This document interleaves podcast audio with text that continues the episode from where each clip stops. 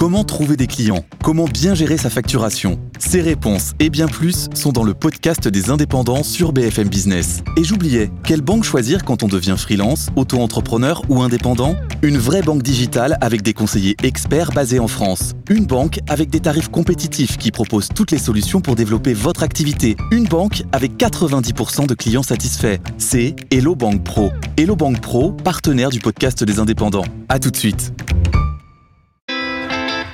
BFM Business présente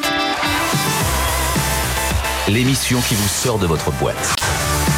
Happy Boulot, le MAG, leur closier. Bienvenue dans Happy Boulot le Mag. Cette semaine, on va parler de plaisir, de plaisir de retravailler ensemble, même dans des entreprises qui sont en pleine transformation. Ça sera notre sujet avec Claire Sylvain. Elle est DRH groupe d'AG2R, la mondiale. Et puis j'espère que vous êtes à jour sur vos entretiens annuels. Sinon, c'est 3000 euros d'amende par salarié. Ça sera notre sujet avec Cyril Zidi, les fondateurs de Carrière Booster. Et puis, le bruit. On n'en peut plus du bruit au bureau en télétravail. Il y a des solutions. On va parler d'un casque révolutionnaire avec le fondateur d'Eurosound. Happy Boulot, le MAG, c'est parti BFM Business, Happy Boulot, le MAG, l'exécutif de la semaine. Et notre exécutif de la semaine, c'est Claire Silva. Bonjour, DRH Groupe d'AG2R, la mondiale, groupe de protection sociale, 11 000 collaborateurs. Claire, vous avez passé 4 ans chez McDonald's, 11 ans chez Thales. Là, ça fait un peu plus de 3 ans et demi que vous êtes euh, chez AG2R, la mondiale. Bientôt 4 ans, oui. Ça n'a rien à voir comme secteur d'activité, comme style d'entreprise. Qu'est-ce qui s'est passé dans votre changement professionnel? Bah, je pense que même si les secteurs d'activité sont, sont, assez différents en effet, et les cultures tout autant d'ailleurs, je pense qu'il y a un dénominateur commun dans tous les secteurs dans lesquels je suis passée, dans toutes les entreprises, c'est déjà euh, un contexte de transformation. Et euh, dans ce groupe de protection sociale, dans le monde de l'assurance et de la protection sociale d'une façon générale, on est engagé dans un très très fort contexte de transformation.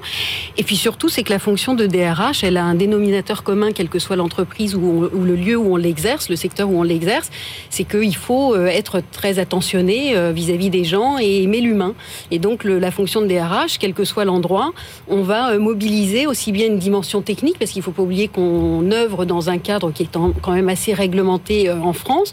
Et puis c'est ce que je dis souvent à mes équipes, en fait, tout en maniant la technique, on doit gérer l'émotion de l'être humain, que ce soit de l'émotion qui soit positive, de l'enthousiasme, de la joie, ou aussi parfois de l'émotion plus négative quand il y a de la frustration ou sur des sujets plus, plus difficiles, de la mais vous aimez euh, la transition, la transformation, l'évolution des métiers, mais aussi le, le, stress que ça amène. À G2R, la mondiale, il y a eu des regroupements d'entreprises, il y a des métiers qui disparaissent, ça fait de l'émotion et parfois difficile. Mais oui, mais, mais, voilà, c'est-à-dire qu'en fait, moi, j'exerce mon métier de DRH euh, dans ce que j'appelle la simplicité et l'authenticité. C'est-à-dire que, vous savez, euh, et d'ailleurs, je le dis très souvent, dans le monde de l'entreprise, il n'y a que des adultes. Hein. Donc, euh, entre adultes, on doit être en capacité de tout se partager, y compris les sujets difficiles. Donc, en effet, j'aime la complexité qui est liée à des contextes de transformation, parce que c'est là qu'on va créer de la, de la valeur, c'est là qu'on va créer de la valeur ajoutée, et surtout qu'on va être en capacité d'aller susciter chez les gens, aussi bien d'un point de vue individuel que collectif, de l'énergie qu'il ne, ne pensait pas avoir. Et la meilleure façon de susciter cette énergie individuelle et collective, c'est d'être dans un discours de vérité. Donc en effet, on est dans un monde en mutation. Le, secteur de l'assurance, d'une façon générale, et la protection sociale n'y échappe pas, est engagé dans un cycle de mutation qui va euh, connaître des phases de transformation successives, avec des métiers qui vont émerger, des métiers qui vont disparaître. La meilleure façon de rendre tout le monde responsable, c'est de dire les choses.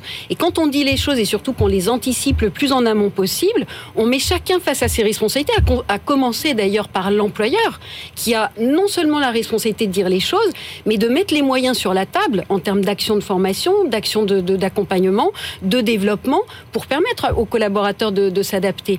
Et en fait, euh, moi je trouve que c'est ça qui est intéressant, c'est développer cette authenticité, développer la simplicité de l'échange pour dire, écoutez, voilà, ce qu'on se partage, c'est peut-être pas très facile sur le moment à entendre, mais en même temps, il n'y a pas de drame parce qu'on l'anticipe. On se donne le temps, on se donne les moyens de réfléchir ensemble à la façon d'accompagner ces changements.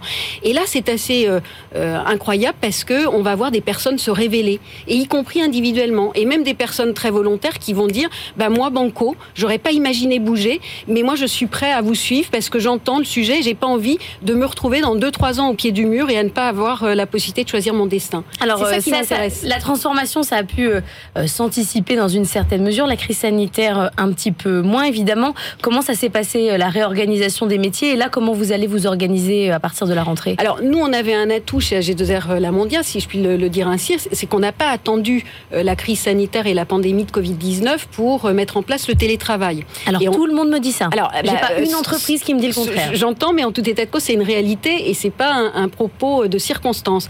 Et donc en 2018, on avait décidé de mettre en place le télétravail et surtout, on a décidé de le mettre en place dans une approche qui n'était pas que technique. Hein. Notre accord se basait, et c'est ce qu'on a signé à l'unanimité avec les organisations syndicales, avec une dimension d'accompagnement au changement, en considérant que le télétravail était un changement de culture.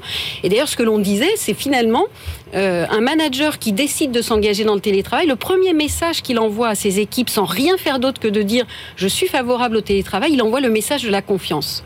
Et quand on envoie le message de la confiance, on envoie le message de la responsabilisation et de l'autonomie. Donc c'était déjà un message positif. C'était déjà un message très positif avec toute l'attention, et c'est la troisième dimension de notre accord, portée aux risques psychosociaux. Parce que quand on parle de télétravail, on parle de travail à distance. Pour nous, en ce qui nous concerne, de 1 à 2 jours maximum par semaine.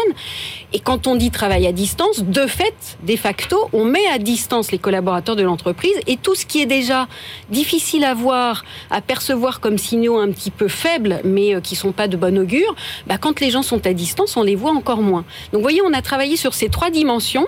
Finalement, quand la crise est arrivée, bah, on était déjà presque prêt parce qu'on avait plusieurs milliers de nos collaborateurs qui étaient non seulement déjà télétravailleurs réguliers, qui étaient équipés mm. avec des équipements informatiques qui allaient bien. Donc nous, on a pu accélérer pendant cette phase. Il nous a fallu aller trois semaines pour stabiliser notre mode de fonctionnement avec tous les collaborateurs à distance sauf ceux dont le métier ne peut pas être télétravaillé et dont, euh, on avait besoin sur site pour assurer la continuité d'activité. En revanche, ce que je trouve intéressant dans cette pandémie, c'est que malgré ce qu'on avait mis en place, on voit bien qu'au sens managérial du terme, il va falloir qu'on continue à renforcer ces sujets-là au sens de l'accompagnement au changement de culture. Donc nous, le retour sur site, il se passe globalement bien, d'autant qu'on avait eu une approche très progressive. On n'a pas souhaité faire revenir tout le monde euh, d'un coup d'un seul au mois de juin. On a profité de la période de vacances d'été pour faire ça de façon très très progressive. Et aujourd'hui, effectivement, tout le monde revient euh, globalement euh, dans de bonnes conditions on a quand même des collaborateurs qui se seraient bien vus euh, continuer à faire du télétravail au-delà de deux jours par semaine. Aujourd'hui, on temporise sur ce sujet, parce qu'en tout cas, ma conviction profonde sur, euh, sur cette question, bien qu'y étant très favorable, puisque c'est un sujet que j'ai porté dès que je suis arrivée chez AGDR La Mondiale, c'est qu'il ne faut pas confondre vitesse et précipitation, et surtout, tout est question d'équilibre. Mais quand vous dites on temporise, c'est-à-dire vous les autorisez à rester chez eux ou non, non, non, ils doivent revenir. Tous, les collaborateurs, on a d'ailleurs assoupli notre accord, on a apporté tout un tas d'assouplissements, on a signé un nouvel avenant à notre accord sur un certain nombre de conditions euh, pour assouplir certains dispositifs. Et les collaborateurs ont le droit de continuer à télétravailler avec l'accord de leur management entre un à deux jours maximum par semaine. Ce qui quand même représente, il ne faut pas l'oublier, parce qu'on a tendance à dire, oh, bah, finalement, un ou deux jours sur cinq, ça fait pas beaucoup. Ça représente 40% mmh. du temps travaillé en dehors de l'entreprise. Et sauf que l'entreprise, c'est avant Et donc vous avez des déçus Forcément. Inévitablement, parce qu'on a des salariés qui finalement euh, au gré de cette période de 18 mois longue, bah, qui a été un peu chaotique, voilà, ils se sont organisés au sens de leur vie personnelle autrement tout en travaillant, parce que hum. euh, moi je fais partie au sein de la La Mondiale, on est largement convaincu pour y être allé dès 2018 que quand on télétravaille, on travaille pour de vrai. Mais en revanche, les gens se sont habitués finalement à rester, j'appelle ça un peu le syndrome de la nidification, euh, dans leur microcosme, à ne pas trop bouger de chez eux, à s'organiser autour de chez eux. Et bon, on y était contraint. Maintenant, il faut remettre en place une nouvelle organisation. Alors justement, eux, comment vous allez leur donner euh, l'envie de rester et d'aller nidifier à l'entreprise dans l'entreprise plutôt que, que chez eux? Ben, Je pense que déjà, il faut casser peut-être un peu cette vision qu'on peut avoir des choses qui fait que les gens n'ont pas envie de revenir. Euh, nous, pendant la période où on devait être en télétravail systématisé 5 jours sur 5, on, on avait des collaborateurs qui nous appelaient tous les jours, hein, les équipes RH, pour dire, écoutez, est-ce que je peux revenir? Est-ce que je peux venir travailler plus d'un jour par semaine? Parce que les gens n'en pouvaient plus de rester chez eux. Et pourquoi? Parce que quand on fait le choix de l'entreprise, on fait le choix d'une aventure collective. C'est-à-dire qu'on apporte son énergie aux autres, mais on vient aussi s'enrichir et s'énergiser avec son équipe. Donc aujourd'hui, ça n'est pas une problématique en tant que telle. En revanche, on voit bien que ce mode, on va dire, hybride de travail au sens organisationnel du terme va euh, s'intensifier dans, sa façon de se mettre en place. C'est-à-dire que nous, on doit avoir aujourd'hui sur 11 euh, 000 collaborateurs, pas loin de 6 000 personnes qui vont être télétravailleurs réguliers. On est en train de suivre comment les indicateurs évoluent, mais globalement, on devrait être à 50-50, 50%, un jour par semaine, 50% deux jours par semaine, parce que c'est au choix du collaborateur, avec l'accord de son management.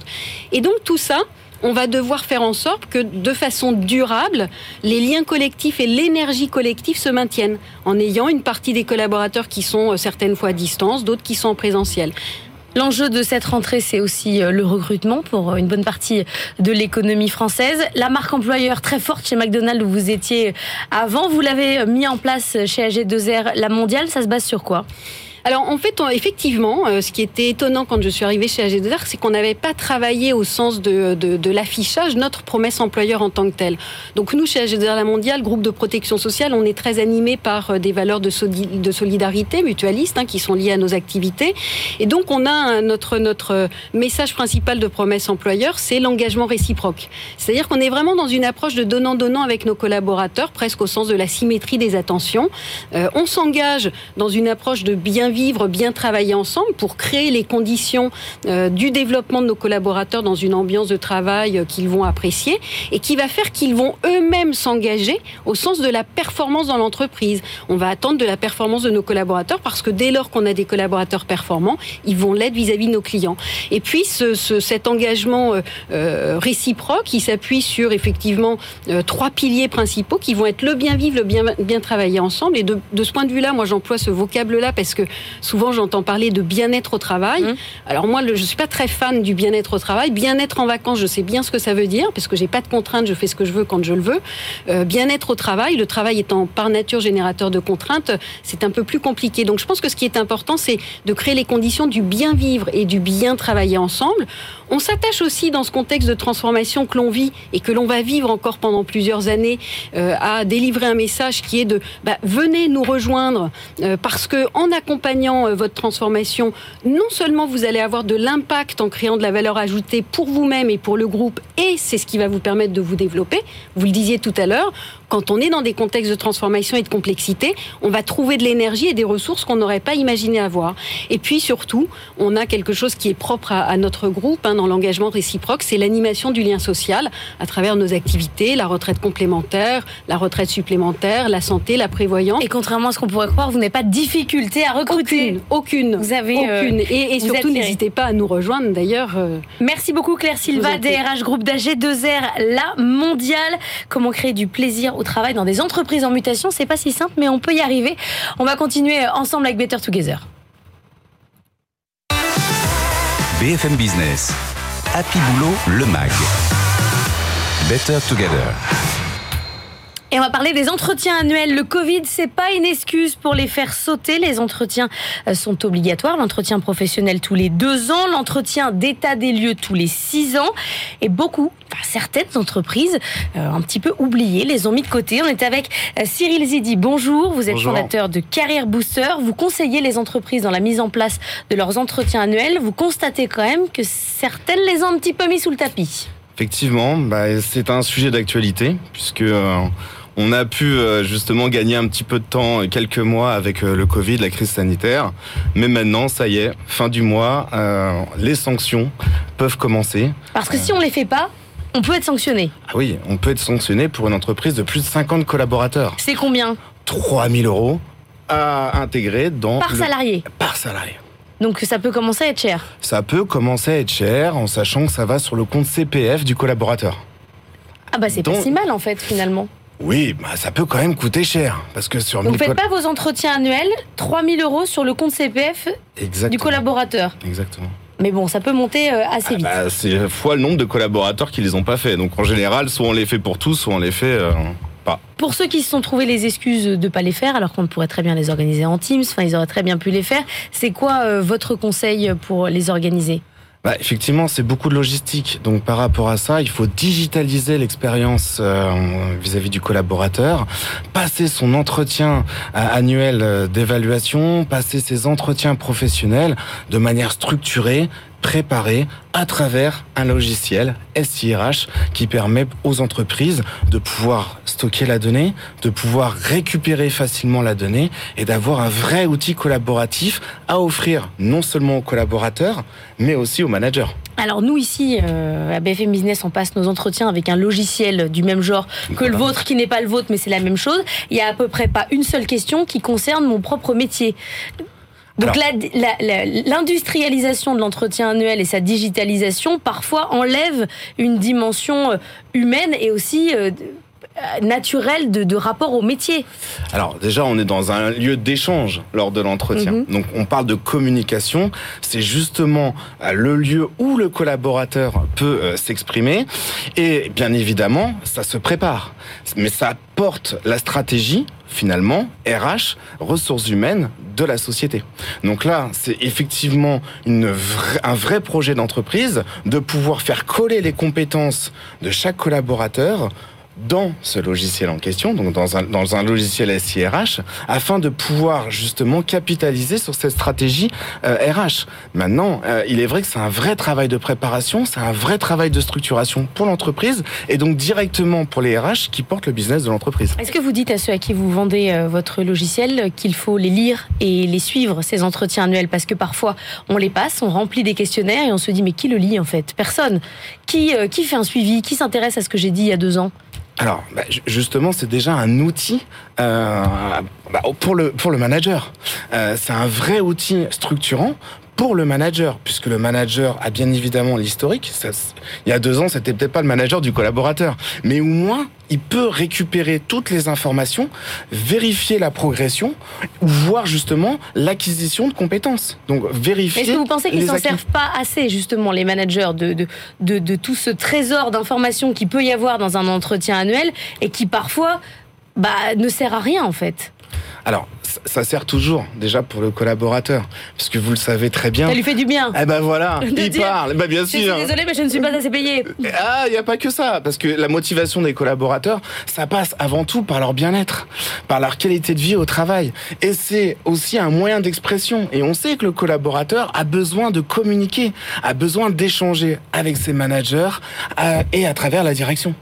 Donc par rapport à ça, je pense que c'est euh, un outil qui est global. Ça certes, ça se gère lors d'un entretien préparé, mais c'est aussi en lien avec une capacité à monter son plan de formation, monter les compétences de ses collaborateurs pour faire en sorte que cet outil-là, qui est un outil, comme je le redis, offert aux managers et aux collaborateurs, soit véritablement performant et pas laissé dans un, dans un tiroir ou dans un placard. Lisez ce qui est écrit sur les logiciels d'entretien euh, annuel et faites euh, un suivi. Merci beaucoup Cyril Zidi, fondateur de Carrière Booster. On va parler du bruit. Le bruit, c'est la bête noire des salariés en télétravail et au bureau.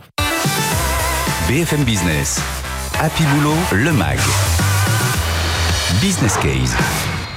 Le bruit, mais quel enfer, chez soi comme au travail. On va essayer de trouver ensemble des solutions. On est avec Pierre Guihu. Bonjour, cofondateur et directeur général d'Eurosound. Vous avez créé un casque, un casque haut de gamme pour s'isoler.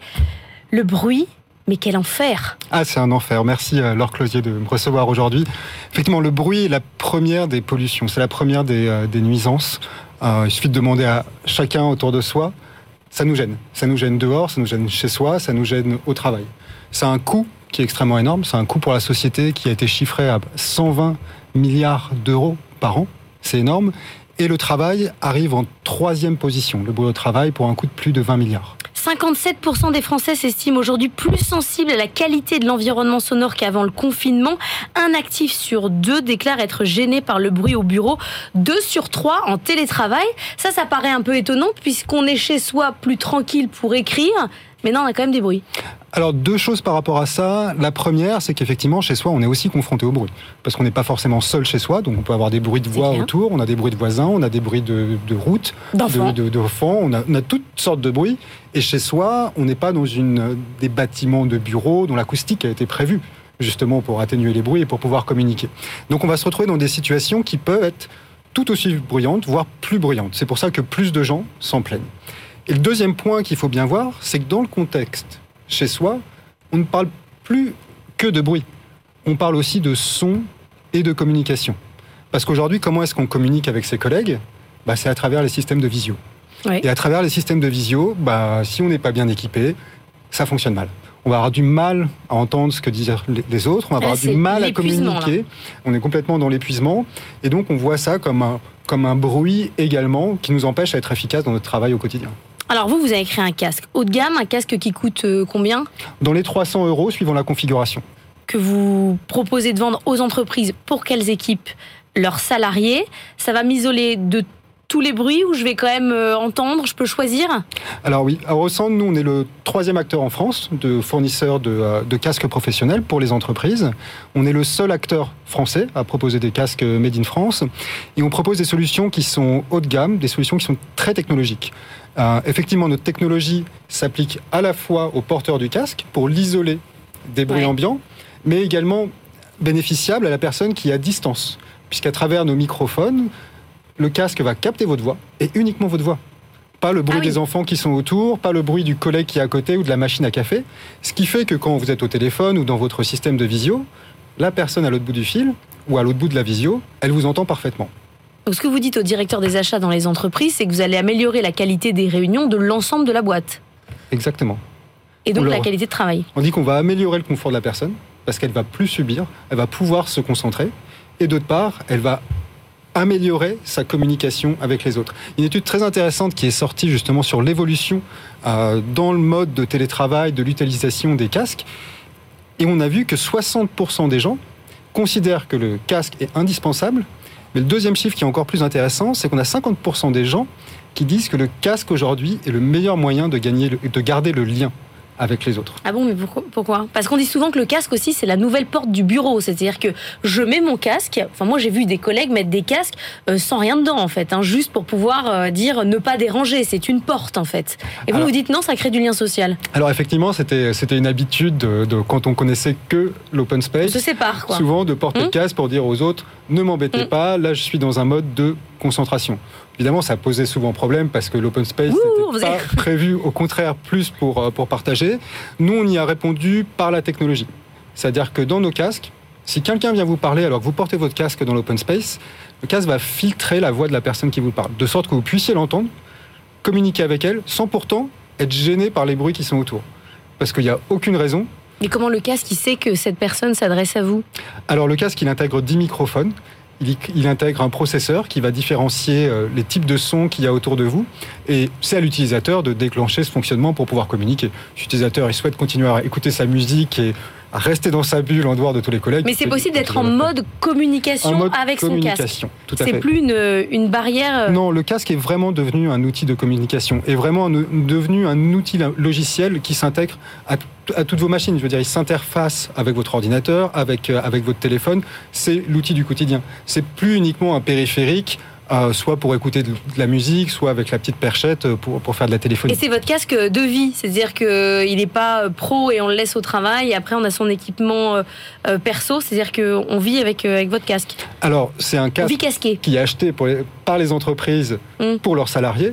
Donc chaque entreprise va avoir sa politique d'utilisation du, matériel qui, qui, est alloué.